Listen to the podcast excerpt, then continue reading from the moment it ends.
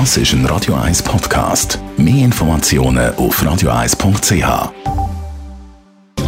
Netto, das Radio 1 Wirtschaftsmagazin für Konsumentinnen und Konsumenten, wird Ihnen präsentiert von Blaser Greinicher. Vertrauensvolle Beratung und Verkauf von Immobilien.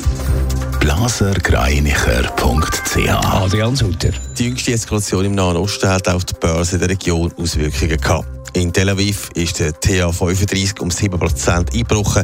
Das ist der grösste Verlust seit mehr als drei Jahren. In Israel wird Börse jeweils vom Donnerstag bis am Sonntag gehandelt.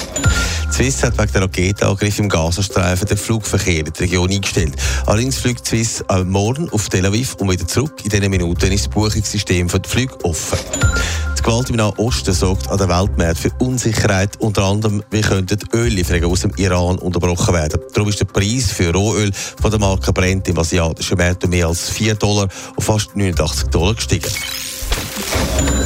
Die Eskalation von der Gewalt im Nahen Osten hat schon erste Auswirkungen auf die Börse. Adrian Sutter, wie sieht es da mit den Schweizer Börsen aus? Wird man das hier auch spüren? Expertinnen und Experten gehen davon aus, dass ein Haufen Börsen werden reagieren, so auch die Schweizer Börsen. Die globalen Finanzmärkte sind letzte Woche schon durch die höheren Renditen ein bisschen erschüttert worden und es wird erwartet, dass der Ostkonflikt da jetzt mitspielt. Es wird also eher mit sinkenden Kursen gerechnet.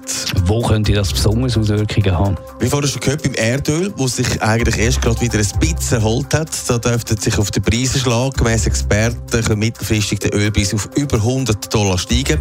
Für den Ölpreis hängt aber vor allem ab, wie Israel auf den Angriff von der Hamas reagiert, meinen die Experten von Bloomberg. Netto, das Radio 1 Wirtschaftsmagazin für Konsumentinnen und Konsumenten.